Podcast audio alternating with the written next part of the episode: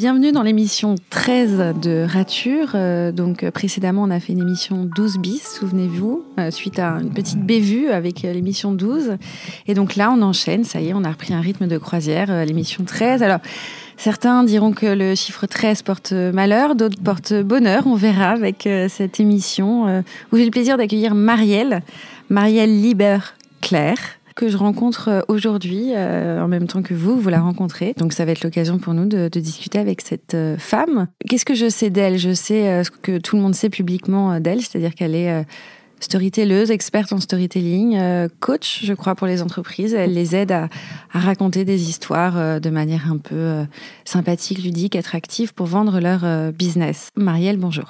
Bonjour Cécile. Bah, déjà, merci de m'avoir invitée. Et je trouve que c'est une excellente façon de faire connaissance, en fait. Oui, exactement. C'est ce que je disais tout à l'heure. C'est une manière un peu privilégiée de, te rencontrer. Euh, je peux m'autoriser un peu euh, toutes les questions que je veux. Et puis, euh, toi, tu peux aussi t'autoriser une prise de parole un peu libre, avec du temps. Parce que ça, c'est précieux aussi. On, a du temps à la radio. Oui, c'est clair. Et c'est ce qui nous manque le plus, en fait. Le temps. Le temps, oui. Ouais. J'ai une première question qui est en général un peu banale, mais néanmoins euh, importante, puisqu'il s'agit de ton identité. Donc, qui es-tu, Marielle? Qui je suis? D'abord, je suis une bavarde, euh, donc il va falloir peut-être me, recadrer pendant l'émission. Euh, non, j'aime beaucoup parler. C'est pas un hasard si je fais un métier autour de la parole, comme tu l'as dit, je fais du storytelling, mais je travaille aussi beaucoup sur euh, l'accompagnement de dirigeants sur la prise de parole en public. J'ai envie de dire, c'est dans mes veines depuis très longtemps, puisque j'ai été comédienne pendant 16 ans. Euh, j'ai fait beaucoup, beaucoup, beaucoup de théâtre, surtout du théâtre. Euh, un peu d'image, mais cette identité de parleuse, entre guillemets, j'y tiens beaucoup. c'est ce qui me ressemble le plus, je pense. Et maintenant, aider d'autres et accompagner d'autres dans le milieu professionnel à mieux s'exprimer, exprimer qui ils sont, et euh, ce en quoi ils croient, euh, parce que les, valeurs aussi sont très importantes pour moi. Quelles sont euh, les choses qui les font vibrer, qui leur paraissent avoir du sens ça, c'est mon nouveau métier maintenant depuis, depuis six ans. Tu as l'air d'axer pas mal ta réflexion, ou en tout cas ton accompagnement, sur l'émotion. Oui. Est-ce que tu peux nous, nous, dire à quel point l'émotion peut être à une place prépondérante dans la qualité d'un récit, d'un storytelling ou... Bah, l'émotion est au centre, de toute façon. Elle est au centre euh, de nos vies, puisque en, tant qu'être humain, on est avant tout des êtres d'émotion, même si euh, euh, on va nous faire croire qu'on est des êtres de raison. Je pense qu'on est avant tout des êtres d'émotion, des êtres aussi de pulsion, qui passer au filtre de la raison, qui est nécessaire aussi, nous permet de fonctionner pas uniquement que de façon hystérique.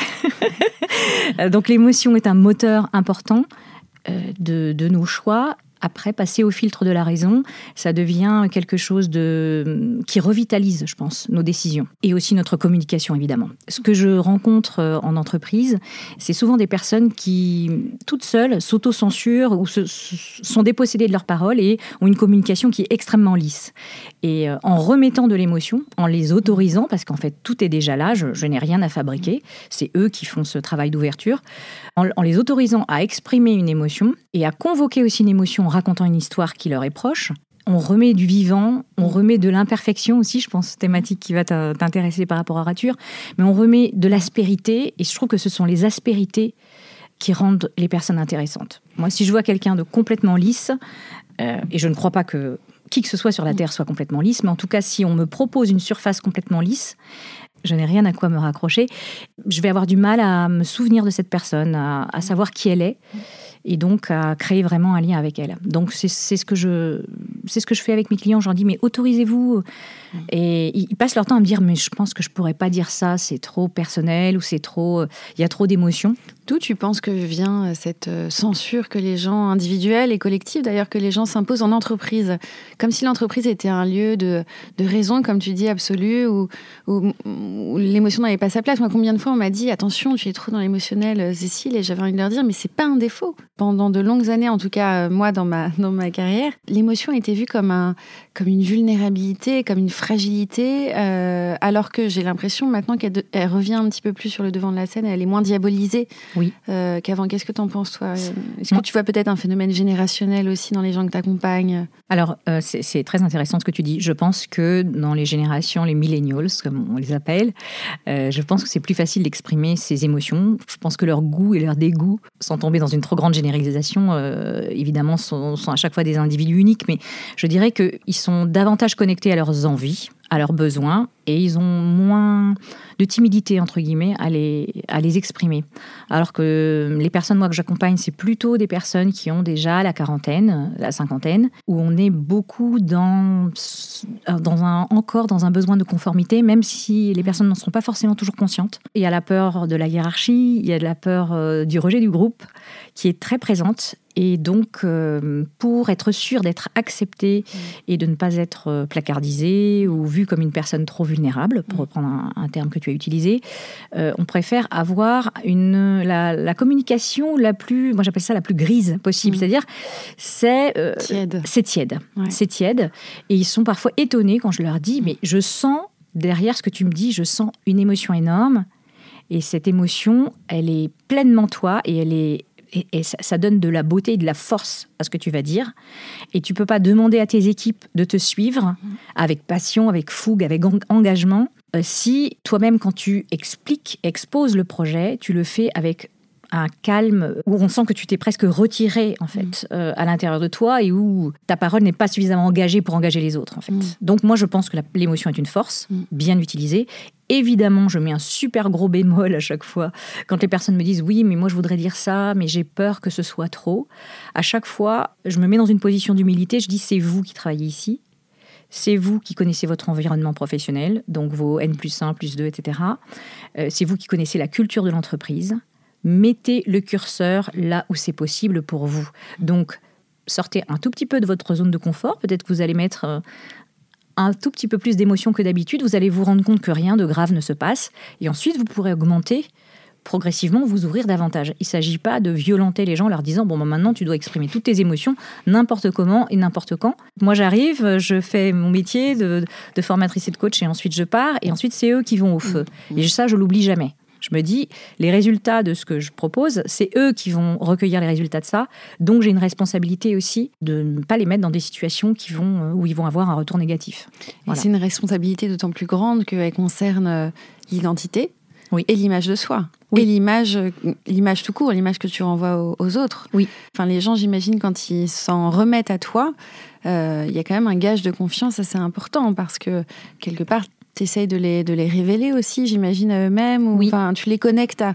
De les connecter à quoi, en fait? Ben, J'essaie de les connecter à. Euh, alors pourquoi? Pourquoi ils font ça? Qu'est-ce qui, dans leur métier. Alors parfois, je tombe aussi sur des personnes qui n'aiment pas forcément très très fort leur hmm. métier. Hein, ça, ça arrive. Et qu'est-ce que tu fais dans ces cas-là quand le voix il, est, il est tout faible? Quand il est tout faible. Alors, par exemple, ça peut être des personnes qui n'ont pas forcément un grand appétit pour euh, le, euh, leur profession, mais par contre, qui dirigent une équipe et ils sont très attachés à leurs collaborateurs. Ils sont très attachés au fait de les faire progresser. Ils sont très attachés au fait aussi de bien faire leur travail, même si ça les passionne pas.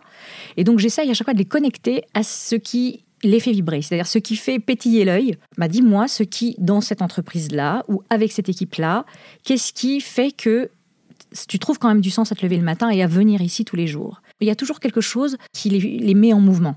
Donc je leur demande de se connecter avec ça. Et j'ai dit ça, c'est très important parce que c'est une ressource qui est gratuite, qui est inépuisable. Euh, si euh, vous adorez vos collaborateurs, vous ressentez que vous avez vraiment quelque chose à leur, apporter. Par exemple, ça peut être un manager qui est plus âgé et donc qui mentor aussi pas mal son équipe. C'est un passage de relais, c'est quelque chose qui est très gratifiant aussi pour quelqu'un de plus âgé. Je dis, ben, euh, connectez-vous à ça. Connectez-vous à ça. Si ça, ça vous donne de l'énergie, connectez-vous à cette source d'énergie et appuyez-vous là-dessus pour communiquer avec émotion sur ce qui est important pour vous euh, dans, votre projet, dans votre mission d'entreprise. Est-ce que tu as l'impression, quand, euh, quand ils parviennent enfin à, se connecter un peu au sens, quel qu'il soit, que leur vocabulaire ou leur manière de mettre en forme leurs mots se modifie naturellement Tu vois, est-ce qu'ils arrivent à sortir de la conformité sémantique dans laquelle ils se sont mis, la conformité euh, de pensée, etc.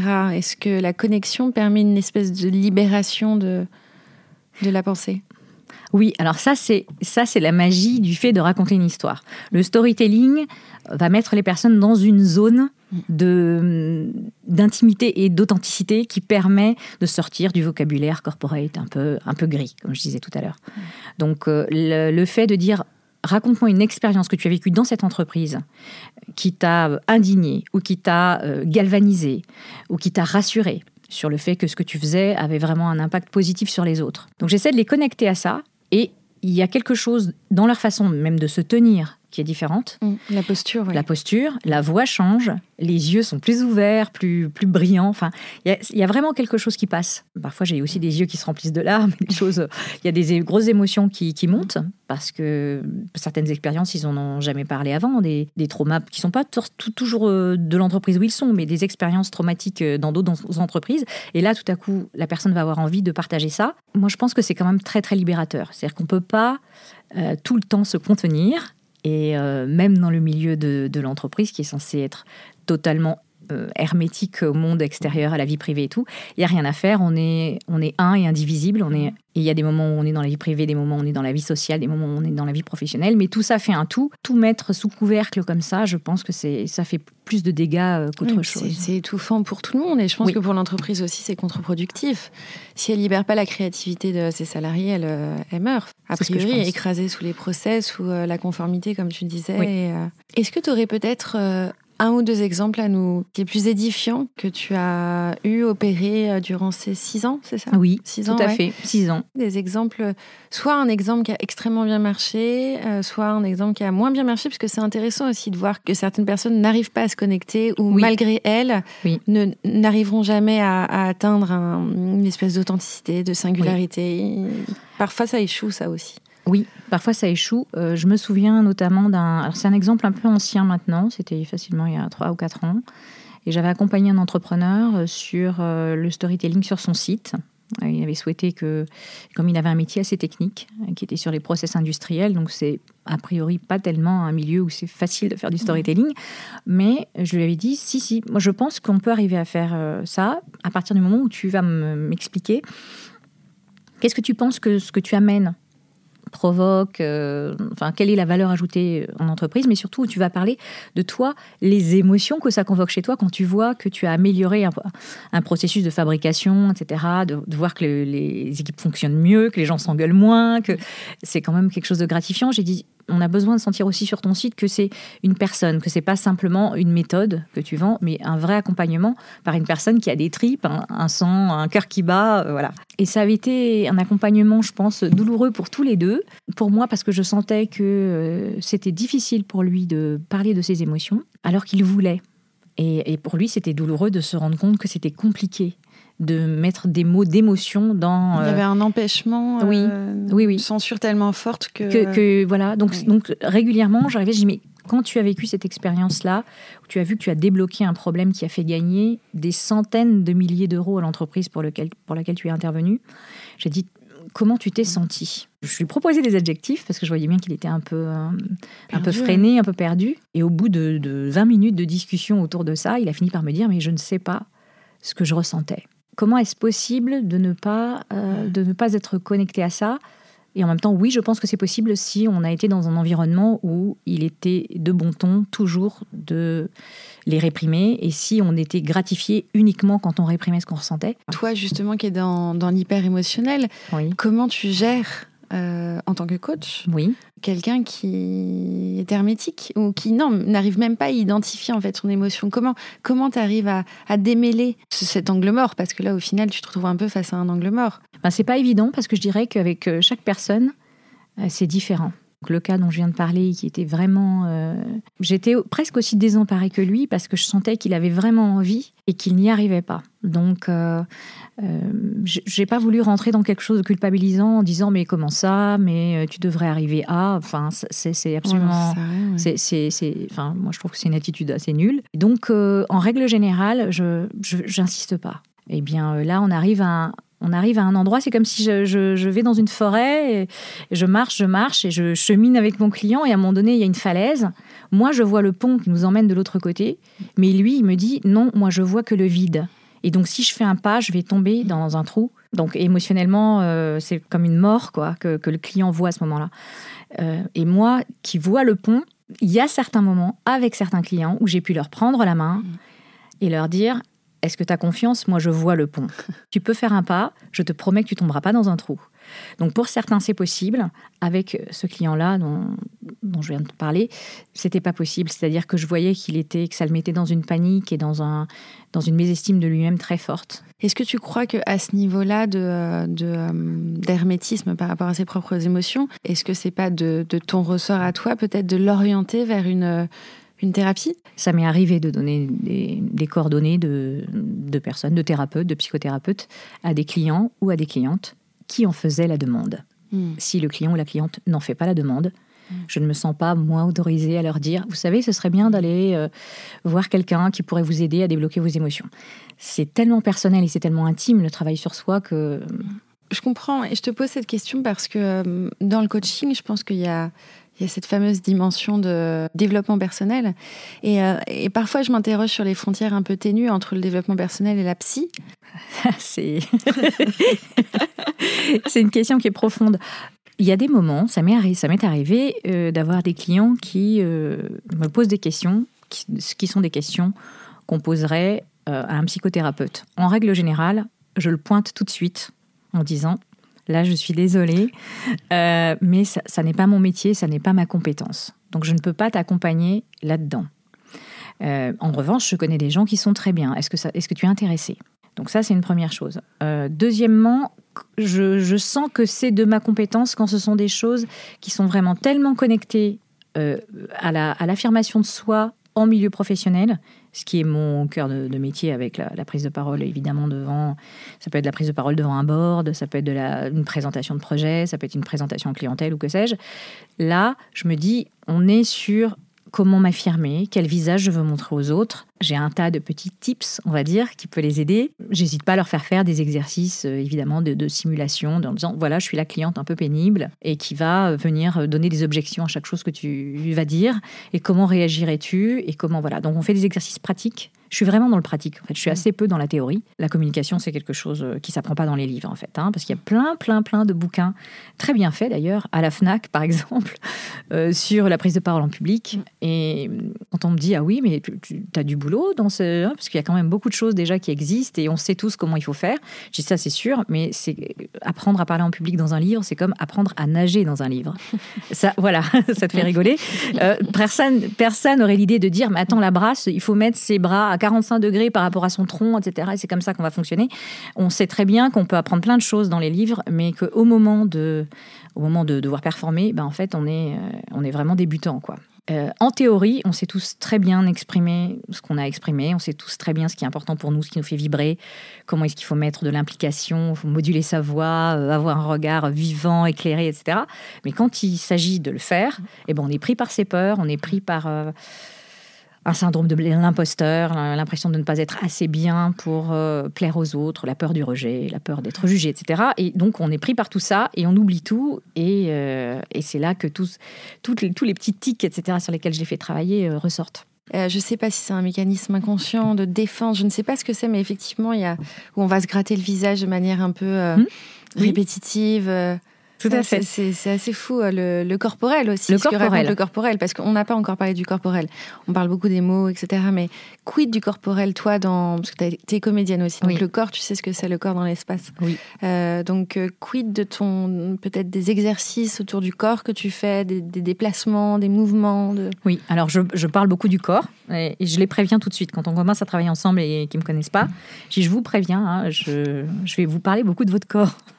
Euh, de votre corps et de vos émotions, puisque pour moi, ça va ensemble. C'est-à-dire que quand une émotion est trop forte, ben, le corps, euh, dans un état de stress intense, va chercher à se libérer. Le corps a sa propre intelligence, et donc, il, de façon très saine, il cherche à évacuer cette surtension. Ça va être une respiration qui va être très claviculaire, donc une respiration courte qui augmente le stress d'ailleurs. Ça va être euh, des euh, tous les faux appuis qu'on peut connaître. Alors ça peut être les autocontacts, euh, on se touche les cheveux, on se touche les lunettes, on met ses mains dans ses poches aussi parce que ça rassure. On a l'impression qu'on a l'air détendu alors que mm, je vois quelqu'un qui s'exprime devant 300 personnes qui a les mains dans les poches. Je me dis cette personne elle est tout sauf détendue parce que quand on est vraiment détendu, on laisse vivre son corps et vivre ses bras, ses mains pour, pour s'exprimer. Donc voilà, donc tout ça, c'est le corps qui, de façon complètement naturelle, essaye de se débarrasser d'une surtension. Évidemment que je leur parle de leur corps, mais déjà je parle de la respiration, qui est une reconnexion à soi-même, une respiration lente, une respiration profonde, qu'on peut intégrer à un rituel de, relaxation avant de prendre la parole, plutôt les prises de parole à fort enjeu. On est vraiment conscient que c'est important de, de réussir sa prise de parole, et donc on peut prendre 20 minutes, une demi-heure, dans son bureau, demander à ne pas être dérangé et faire tout un rituel de préparation qui va nous permettre de, de méditation un peu. Euh, Alors pas forcément méditation parce que méditation c'est c'est oui un plutôt sophrologie que méditation parce que la méditation ça met dans quelque chose de très intérieur. Donc euh, après au moment d'aller euh, sur scène ou sur une estrade etc où il faut vraiment convoquer l'élément feu quoi pour pouvoir transmettre quelque chose de puissant mais ça met dans un état peut-être d'intériorité un peu fort au moment où il faut qu'on soit dans l'extériorité au contraire. Si je suis par exemple avec des clients qui ont une nature plutôt introvertie au contraire je vais leur dire, il faut que mettez une musique qui vous donne envie de danser. Si vous aimez le rock ou quoi, vous mettez du rock dans votre bureau et vous allez vous mettre en énergie. Vous allez danser comme un fou. Vous allez respirer de façon ample. Voilà, faire des étirements, faire euh, vraiment vous reconnecter à votre corps, puisque vous allez porter cette parole d'abord avec votre corps. Les gens vont vous regarder, regardez comment vous vous tenez, comment vous vous enracinez dans le sol au moment de, vous exprimer.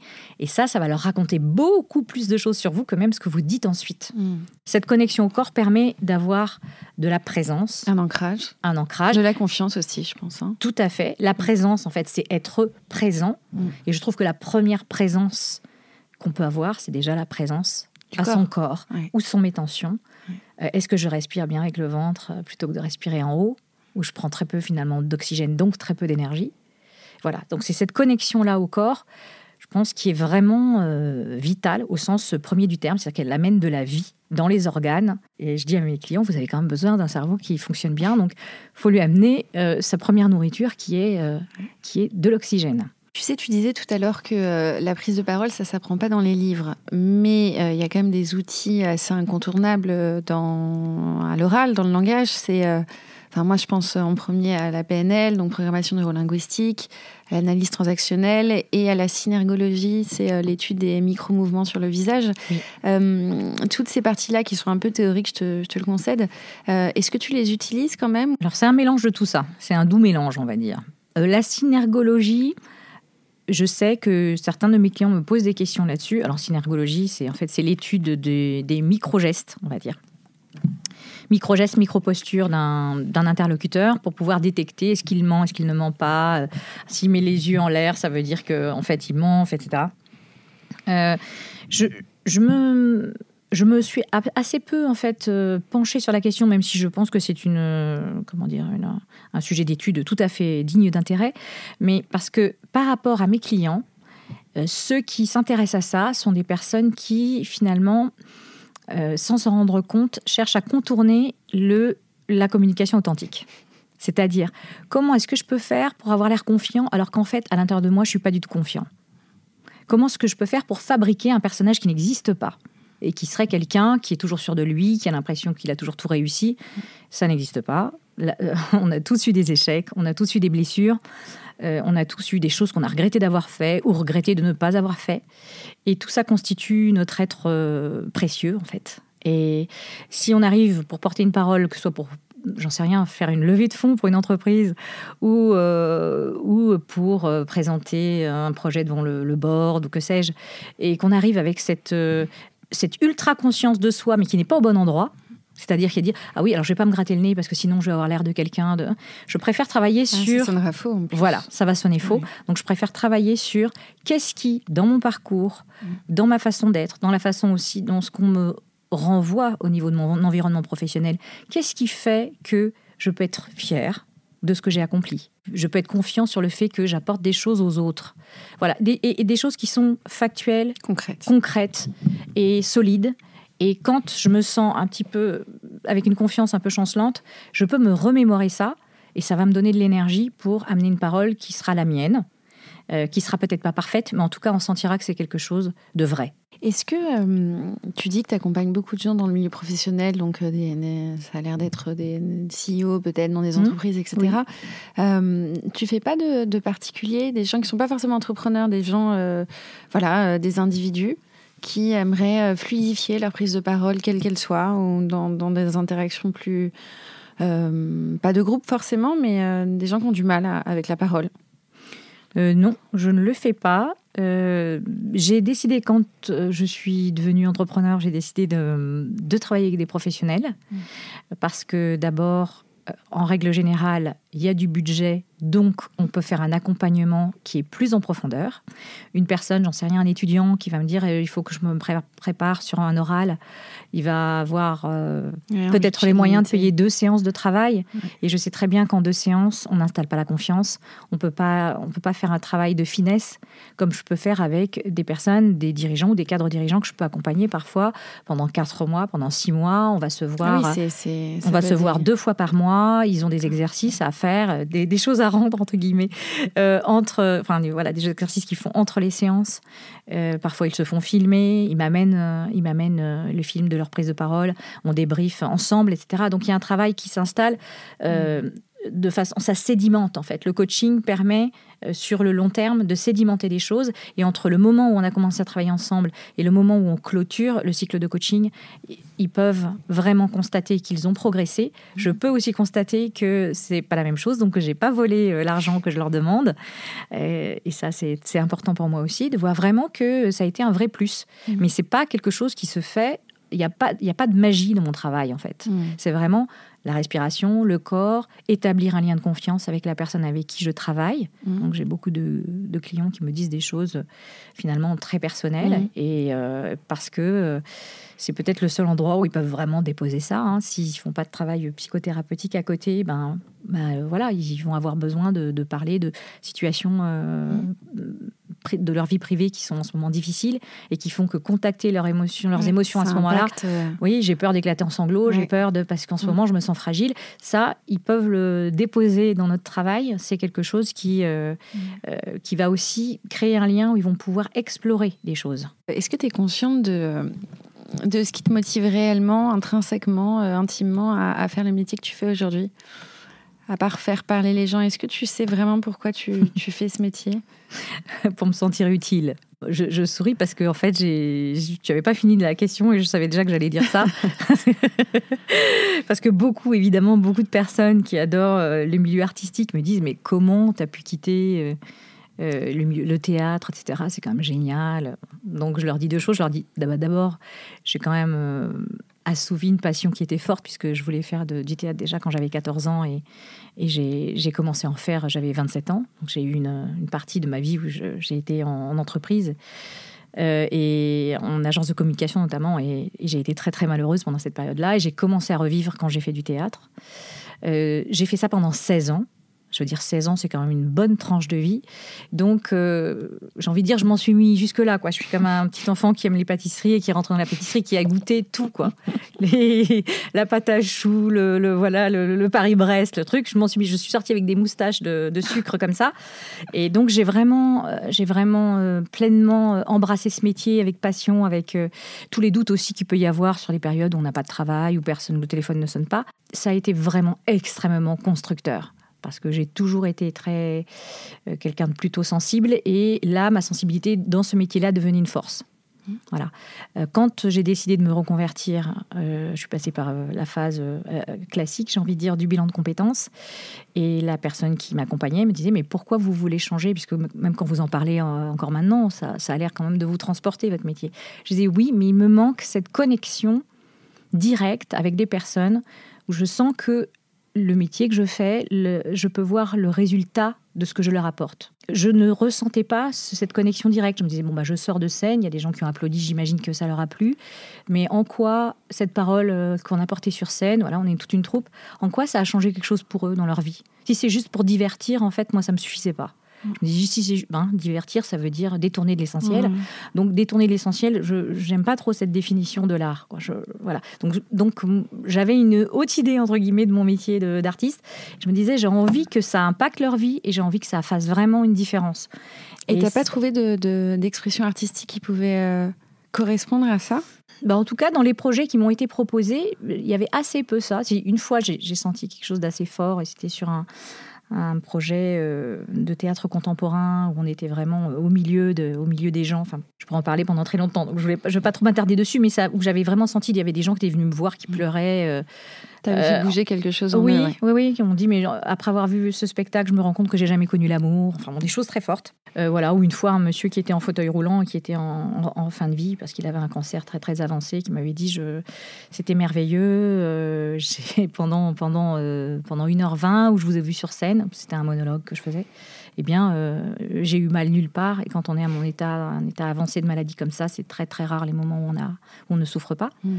Donc ça, voilà. Là, j'avais le sentiment d'utilité. Mais la plupart du temps, je me disais, en fait, ils ont passé un bon moment, mais c'est tout. Donc j'étais dans une phase de vie où simplement d'être sur scène et de dire des beaux textes, ça me, ça me suffisait plus. Et donc j'en ai parlé avec cette personne qui m'accompagnait en bilan de compétences et qui m'a dit, oui, oui, je comprends. Bah alors, euh, peut-être la formation, enfin, vous êtes une femme du verbe, peut-être qu'accompagner des gens sur leurs paroles, euh, voilà, euh, ça peut être des particuliers ou des, ou des personnes dans, le milieu professionnel. Et je me suis dit, ouais, mais en milieu professionnel, ils vont voir une application directe, ils vont sentir que ça va les faire progresser. Peut-être qu'au niveau des promotions, des gens qui ont du mal à s'exprimer, on, le sait, ont plus de difficultés à avoir de promotion parce qu'on confond la compétence communicationnelle avec la compétence tout court.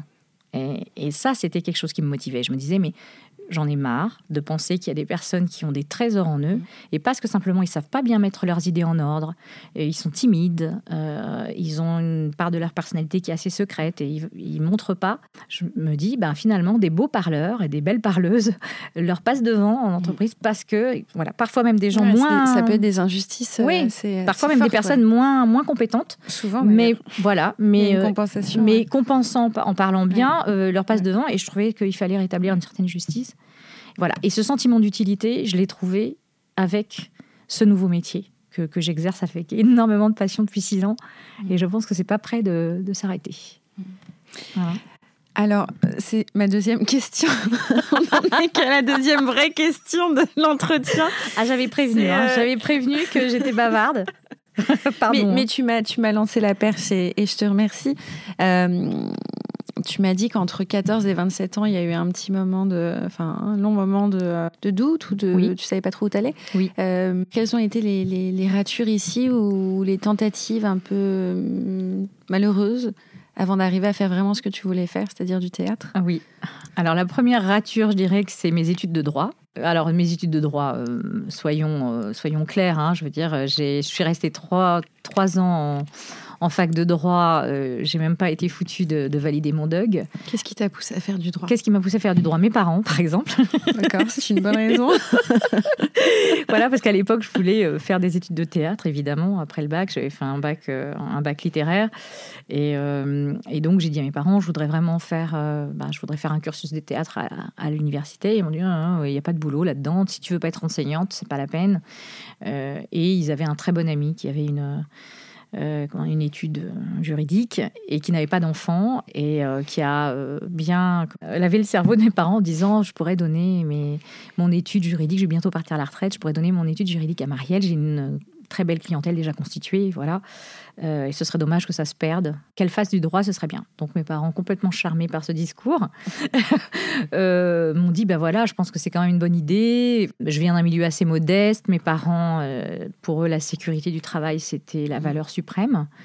Euh, ce qui correspond complètement à une génération. Hein. Je ne critique pas, je sais qu'ils voulaient le mieux, le meilleur pour moi, mais, euh, mais pour eux, un métier, c'était un gagne-pain, c'était pas quelque chose pour s'épanouir. Donc le théâtre, pour eux, c'était euh, c'était un milieu de drogués, de, de gens pas fiables, qui allaient me mettre sur le trottoir. voilà, non, non, mais c'était ils avaient une, une, imagerie quand même assez très très négative, et, et donc ils m'ont dit, ils m'ont dit si tu si tu si tu persistes, tu prends tes affaires et tu t'en vas. Nous on, ne veut pas avoir une comédienne sous notre toit, quoi, grosso modo. C'était ça. Donc, n'ai pas vraiment eu le choix. Je n'ai pas vraiment eu le choix. Enfin, je voulais pas divorcer de mes parents. Je sais qu'il y a certains comédiens, euh, amis euh, que je connais qui ont, qui ont eu cette force, qui ont dit, bah, moi, mes parents ils m'ont dit qu'ils voulaient pas que je sois acteur, ben, j'ai pris mes affaires et puis euh, j'ai fait des petits boulots, McDo, machin. Je, on vivait à 12 dans un petit lit de pièces avec d'autres d'autres artistes et j'ai quand même fait ce que je voulais. Bon, moi j'étais pas, j'avais pas cette force là. Donc voilà, première rature, c'est trois ans en droit, mais qui finalement m'ont servi, me servent aujourd'hui, ce qui est assez surprenant. Pour gérer ton entreprise Alors, pas pour gérer mon entreprise, mais pour l'aspect l'aspect argumentaire. C'est-à-dire qu'il y a quelque chose d'assez mathématique dans le raisonnement juridique. Je ne suis pas du tout une matheuse, hein, je le précise. Euh, mais la rigueur que j'ai aujourd'hui, parce que j'accompagne aussi des conférenciers professionnels. Hein. donc j'ai une partie de ma clientèle qui est en entreprise. L'autre partie, ce sont des conférenciers qui vivent de la conférence. Donc pour eux, c'est très important d'avoir quelque chose de, structuré. De, voilà.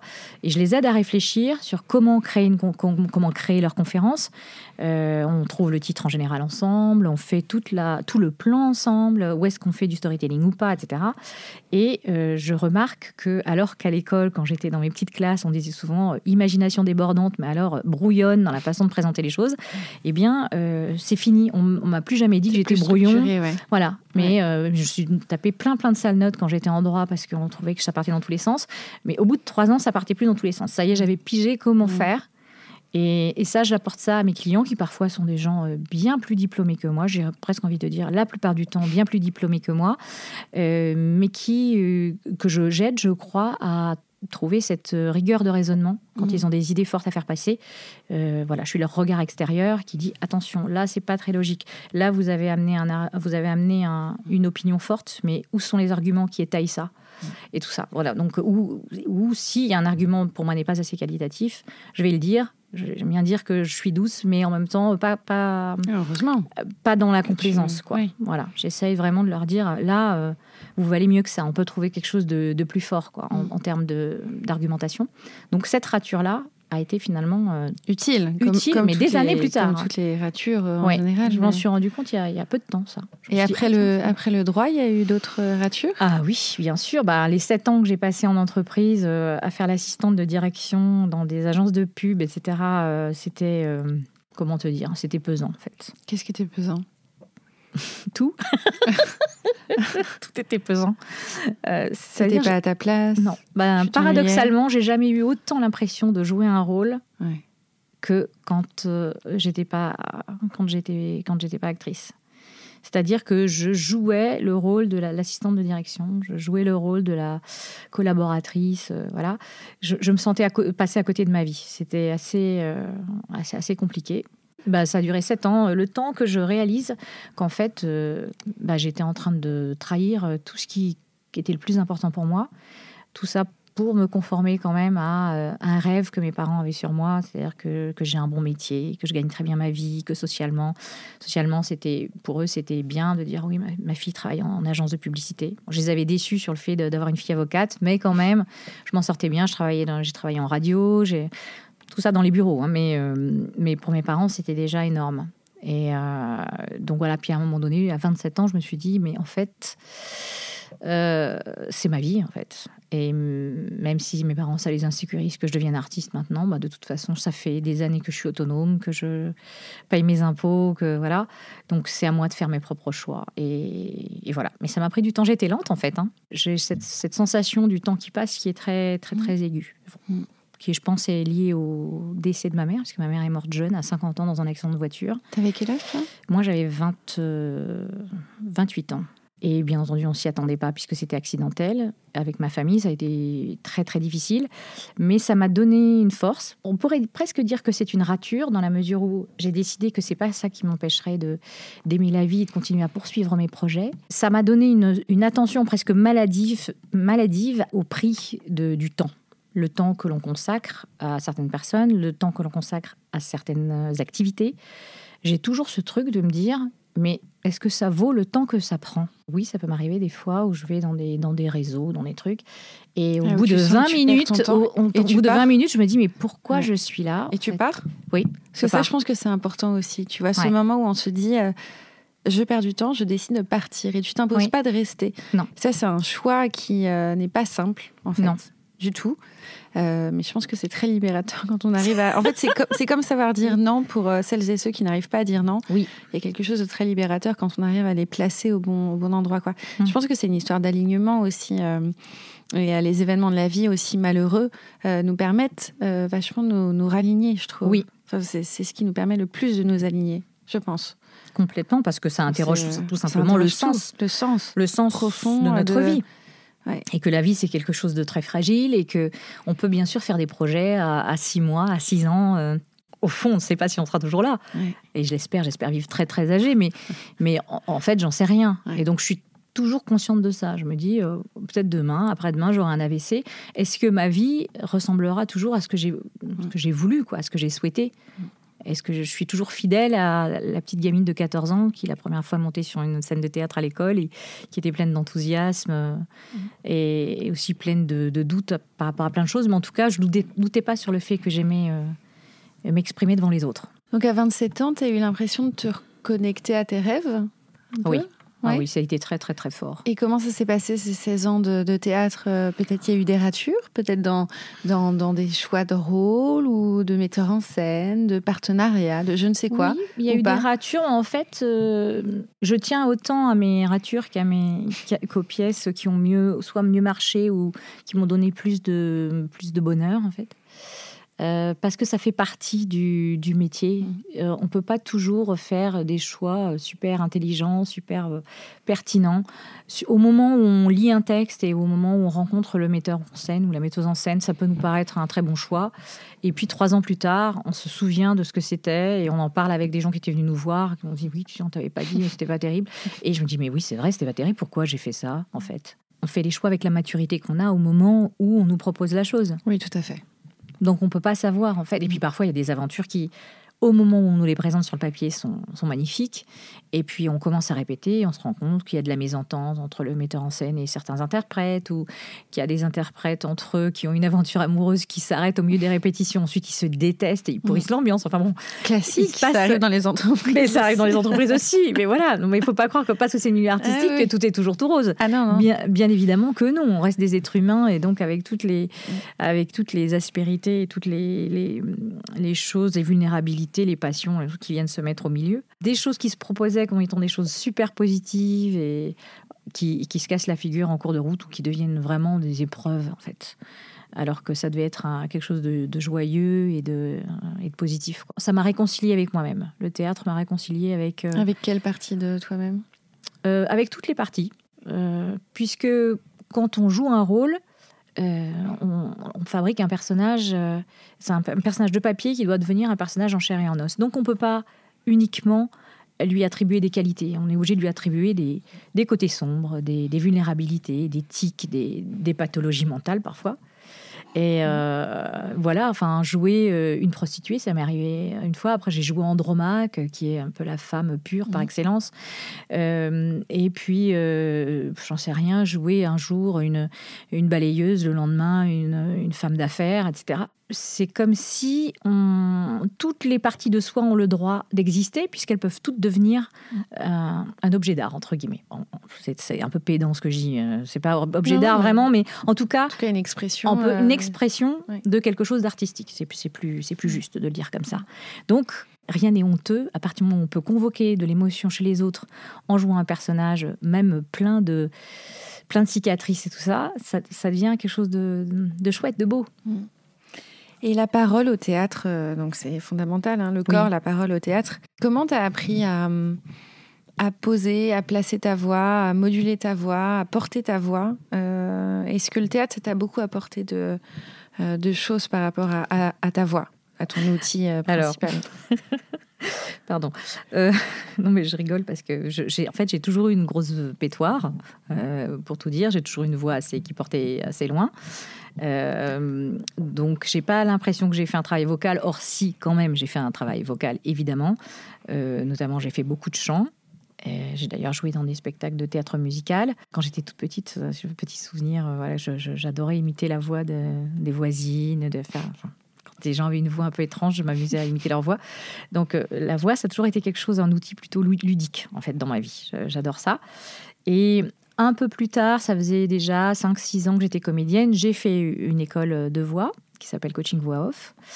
Euh, pour euh, pouvoir ajouter cette corde à mon arc. Donc j'ai comme ça, voilà, j'ai fait des, voix en radio, des bandes annonces radio, des bandes annonces télé, j'ai fait de la pub, j'ai fait euh, beaucoup d'audio guides de musées, d'expositions. Ça m'arrive encore d'en faire un peu de temps en temps. J'ai des clients, ça fait tellement longtemps qu'ils me connaissent. Je dis, vous savez, c'est plus mon métier, hein, maintenant je fais autre chose. Ils disent, oh, mais oui, mais viens Marielle, est-ce que tu es disponible jeudi prochain entre 14 et 16 pour poser une voix pour le Louvre, à Abu Dhabi ou pour voilà. Je dis, mais bien sûr, allez, je viens. Et puis maintenant, bah, comme toi, je fais du podcast aussi parce que euh, j'aime ce côté créatif. Le côté créatif n'est pas parti en devenant entrepreneur, bien au contraire, je dirais. Le côté créatif de la voix, tu veux dire Le côté créatif de, voilà, quand on a un podcast, euh, il y a la voix, mais il y a le sens aussi. C'est-à-dire qu'on choisit la thématique euh, que l'on veut défendre. Et il y a une vraie construction, il y, y a un vrai projet derrière. Je ne suis pas juste une voix, comme quand j'étais voix off, où j'arrivais, j'avais un texte, euh, ce n'est pas à moi de, produire quelque chose, j'avais juste à interpréter un texte qui avait été euh, écrit avant que j'arrive. Euh, là, c'est entre guillemets, c'est moi qui écris, mhm. même si c'est si c'est une interview, c'est quand même moi qui mène le mhm. voilà qui mène la, chose et puis voilà. Et c'est une voix, c'est une voix sans corps. Enfin, en tout cas pour les auditeurs et auditrices qui nous écoutent, c'est on est des voix. Oui, c'est ça. C'est marrant quand même. Comme, euh, au théâtre, on est, on est un corps, on est euh, un esprit, on est une voix. Oui. Euh, dans l'entreprise aussi. Et peut-être que voilà, c'est l'un des rares médiums où on est incarné que dans ce, filet-là, ce son, cette sonorité. C'est oui. et en même temps, assez fascinant aussi dans le podcast. Et, en même temps, la voix, c'est tellement du corps. Et c'est ce que je dis aussi à mes, à mes clients qui, par exemple, qui n'aiment pas leur voix ou qui veulent faire des choses spéciales avec leur voix. Je leur dis, mais tu n'as besoin de faire rien de spécial avec ta voix, tu as juste besoin d'être connecté mm. à tes émotions et à la force de ton message. Et ta voix, elle va suivre, tout comme euh, ton corps va suivre ce que tu expliques. Si tu arrêtes d'être obsédé par qu'est-ce que je fais des mains, qu'est-ce que je fais d'un, comment je me mets, comment je... Voilà, donc ça, c'est... La voix, la voix, pour moi, elle, la voix, elle a, vraiment de la chair. C'est pas quelque chose de, si évanescent que, que mm. ça. Euh, même si c'est une onde, bah, une onde, je trouve que ça a de la chair, mm. paradoxalement. Parce qu'on sent. On bah, Il y a des ondes habitées, il y a des ondes. Exactement. Euh, où tu te demandes ce qui se passe parfois. exact. tout à fait. Et toutes les voix métalliques qu'on peut avoir des fois au téléphone, mm. euh, les, voix automatiques. Enfin, à mm. partir d'une voix humaine, ils recomposent une voix synthétique. Enfin, moi, je l'entends immédiatement. Je pense que la plupart d'entre nous, on, on entend. C'est complètement désincarné. C'est assez, c'est assez désagréable, quoi. Tu fais attention aux voix en général des gens que tu rencontres? Oui. C'est euh, c'est important? Très important. Ouais. C'est plus important que. Et ça raconte quelque chose que le physique. Euh, oui, je ne sais plus qui disait, et je trouve cette expression, cette citation très belle, euh, qui dit La voix est un second visage. Moi, j'ai mmh. envie de dire pour moi, la voix est un premier visage. C'est-à-dire que un très bel homme qui a une voix que je trouve déplaisante, ça va complètement me casser le charme. Alors qu'un homme avec une physique quelconque, euh, mais qui a une très belle voix, à laquelle je suis mm. sensible, ça peut complètement me le rendre très, très, très séduisant. Oui, la voix est, fondamentale. C'est l'une des premières choses qu'on bah, qu'on perçoit, en fait. perçoit. Enfin, le physique, évidemment, mais après, la voix. Et puis, la voix, c'est quelque chose d'immuable. Oui. Je enfin, peut-être qu'elle change avec le temps. Oui. Quand même. Oui. Bah pour les hommes, elle devient plus aiguë parce que la voix, elle est connectée aussi à nos, à nos hormones. Hein. Ah. Donc, euh, c'est un. Comment dire C'est un comment dire, c'est quelque chose, oui, qui est lié à, notre féminin, notre masculin. Donc les femmes ont une voix plus grave avec l'âge et les hommes ont une voix plus aiguë avec l'âge. Quand on perd en testostérone ou en oestrogène sur une femme, eh bien forcément, on rejoint un peu l'autre sexe, quelque part. Euh, donc voilà, mais on va dire que globalement, la voix est plutôt ce qui vieillit le plus lentement chez l'être humain je pense. par rapport à toutes les autres fonctions. Euh, la voix est plutôt quelque chose qui, on peut garder une voix jeune euh, très très longtemps. Quoi si on en prend soin, si, si on fume pas comme un pompier, euh, si on ne va pas hurler dans tous les concerts euh, la voix, de heavy metal. Euh, voilà. la voix, c'est aussi un, un, gage, en tout cas, si on prend soin de sa santé, de bonne santé, je oui, pense. Absolument. C'est ce que tu disais, parce qu'une voix peut vite être abîmée par des excès en tout genre, et, et, ça se ressent tout de suite, au-delà du physique, dans la voix. Absolument. Mm. Mais après, ça peut devenir un atout. Hein. Certains chanteurs, je pense à Joe Cocker notamment, qui fumait, qui buvait, etc. Il avait une voix complètement éraillée, absolument euh, sublime. Enfin, mm. c'était, c'était, c'était rocailleux, c'était voilà, et c'était sa patte. Mm. Donc euh, pourquoi pas? Maintenant, euh, je me dis, est-ce que... Ou Jeanne Moreau. Oui, ou Jeanne Moreau. Est-ce qu'on est prêt à détruire notre santé pour avoir une voix de, à la Joe Cocker? C'est Chacun, vous lui dit à sa porte. Chacun ses choix. Chacun ses choix, absolument. J'ai une dernière question par rapport au théâtre. Euh, est-ce que tu as hum, un moment d'épiphanie à nous raconter, un, moment extraordinaire que tu as passé sur scène euh, Parce que euh, moi, ce que j'appellerais un, orgasme scénique, parfois moi je parle d'orgasme littéraire quand j'écris ou quand je converse avec quelqu'un, j'ai des sensations fortes dans le cerveau, une espèce d'épanouissement un peu, un peu profond. et je voulais savoir si toi, sur scène, tu as déjà eu un moment de frisson, en fait, fort alors, c'est intéressant ce que tu me dis parce que le souvenir qui me vient, qui m'a énormément marqué, euh, est un souvenir de peur plutôt qu'un souvenir d'orgasme scénique, comme, tu dis. Néanmoins, ça a été quelque chose de, qui m'a beaucoup apporté. Donc, même si sur le moment, ça a été quelque chose qui m'a donné une frousse phénoménale, euh, ça reste quand même comme un moment extrêmement fort. Alors, ça, ça faisait pas très longtemps que j'étais comédienne, ça faisait deux ans. Euh, c'était tout, au début des années 2000 et je jouais un, spectacle de monologue qui s'appelait Le journal d'une femme de chambre. Donc j'étais toute seule en scène pendant 1h20 et je racontais donc l'histoire de, Célestine. Ce jour-là, j'avais appris euh, en début d'après-midi, alors que je jouais le soir à 20h, j'avais appris qu'un ami comédien s'était suicidé en se défenestrant. Donc j'étais extrêmement euh, triste et perturbée par ça. Et euh, j'ai eu un trou de mémoire en plein milieu euh, du spectacle. Donc ça faisait à peu près, euh, je sais pas, 40 minutes que je, que je jouais. Et tout à coup, mais plus ah. rien. Ah, C'est-à-dire plus rien du tout. Ah. Et hum, c'est simple avec un, comédien, si les personnes qui nous écoutent vont au théâtre, quand ça fait plus de 6 secondes que le comédien ne dit rien, c'est pas ce qu'on appelle, nous, dans le métier, un temps de jeu. genre, euh, oui, je mets un silence pour faire mm. genre. Non, c'est qu'en en fait, il a un trou de mémoire et qu'il essaye désespérément de se souvenir de ce qu'il doit dire.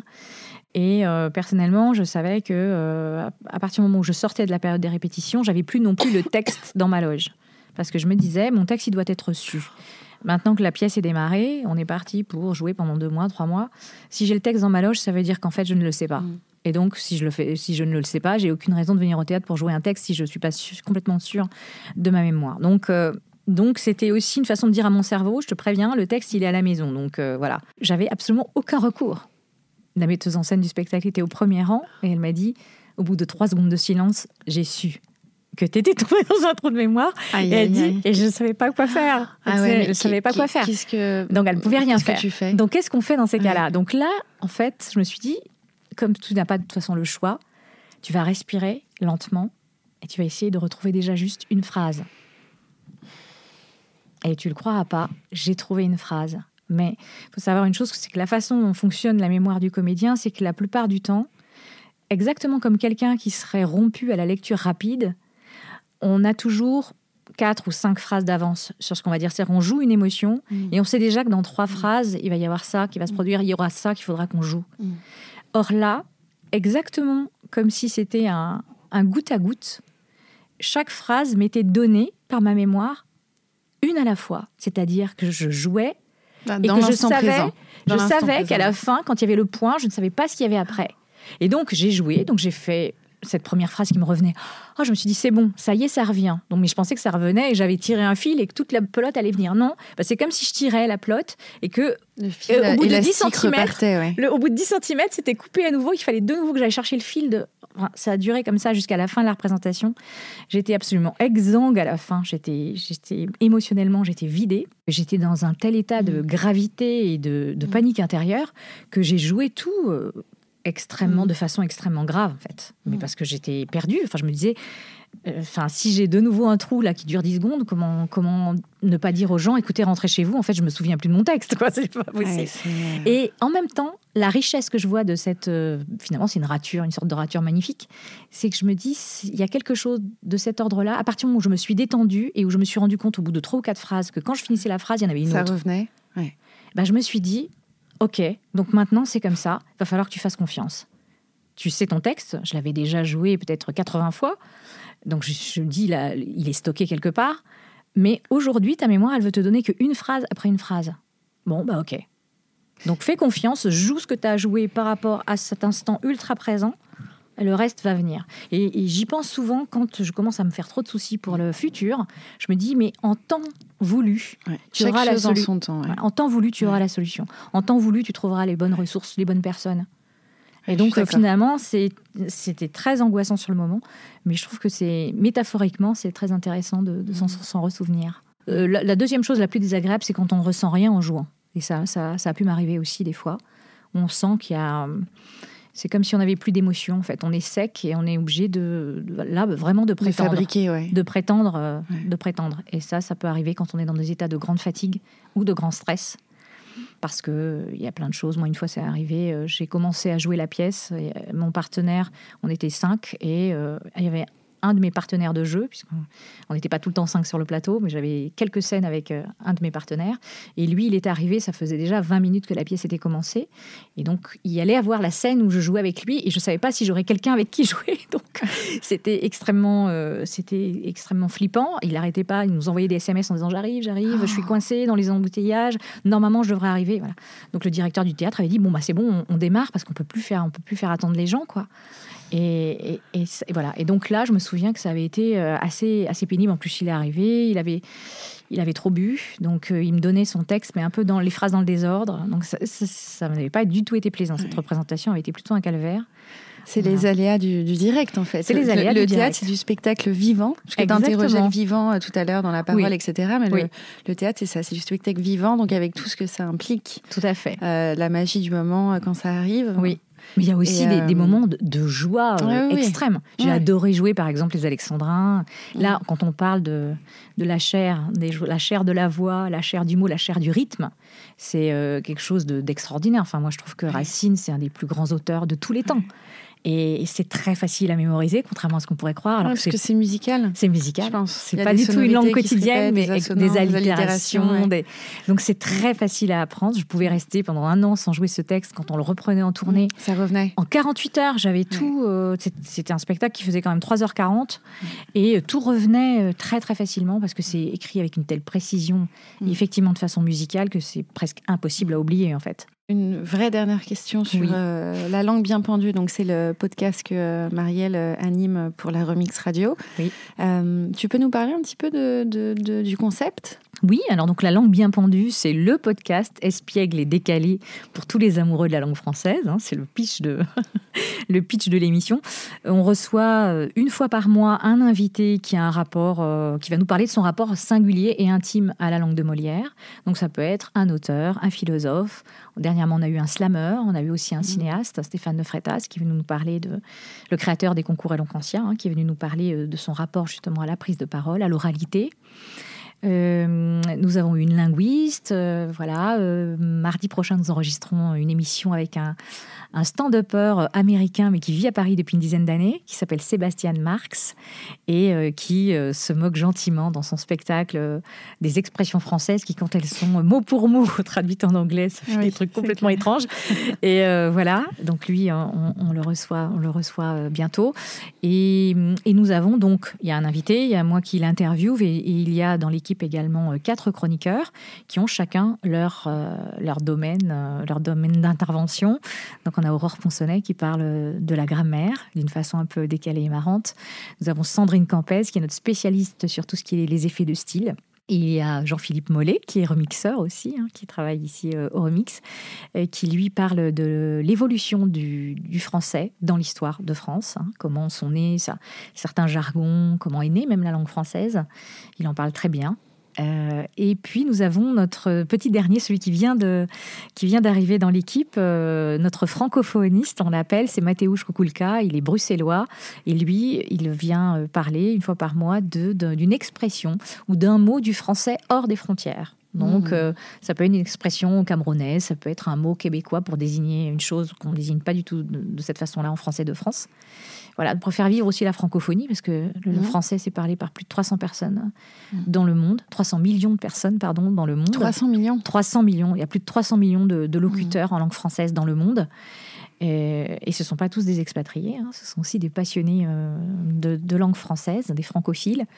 Euh, et, je trouvais que c'était important de, leur donner aussi une place. Et puis, dans nos statistiques d'écoute, on a des gens, pas mal de gens de l'étranger aussi qui nous écoutent. C'était une façon de, leur rendre... Euh, de leur rendre hommage. Mhm.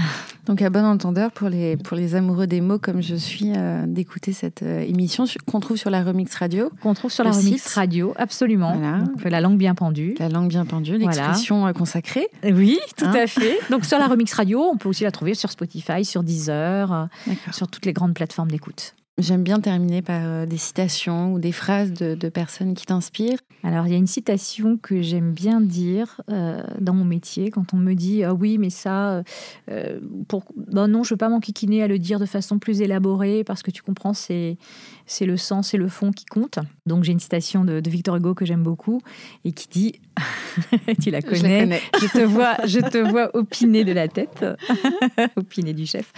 Euh, c'est la forme, c'est le fond qui remonte à la surface. Ouais, et tout est dit. C'est-à-dire qu'on ne peut pas vraiment, euh, selon moi, séparer les deux. Merci Marielle. Merci beaucoup Cécile. ce moment ensemble. Merci de ta qualité d'écoute. J'ai beaucoup, beaucoup parlé, tu m'as laissé parler. c'est trop bon. C'est le but. Ouais, c'est agréable. Hein. Très agréable. Merci beaucoup et à bientôt avec Rature.